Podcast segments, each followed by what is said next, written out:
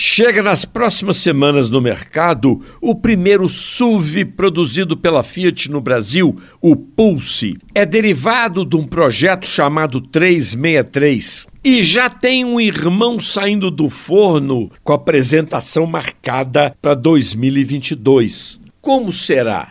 A Fiat segue o mesmo caminho da Volkswagen, que lançou um SUV do tipo coupé, o Nivus.